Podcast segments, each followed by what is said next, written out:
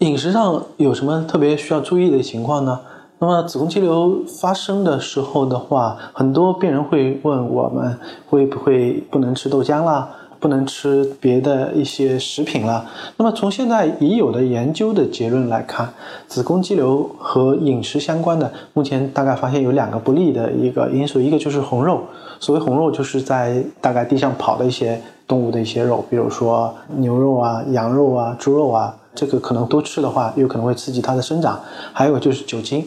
多喝饮酒也会刺激它的生长。除此之外的话，我们并没有得到一个其他的一个相关性研究的结论。比如说豆浆，我们现在并没有说豆浆是不能喝的。那么现在大家很多人有一个误解，就认为豆浆是一个植物雌激素，吃完了以后有可能会造成子宫肌瘤生长。但是实际上现在并没有这样子的一个结论。听众朋友们，大家好，我是龚晓明医生，我的新书《给身体的情书》出版了。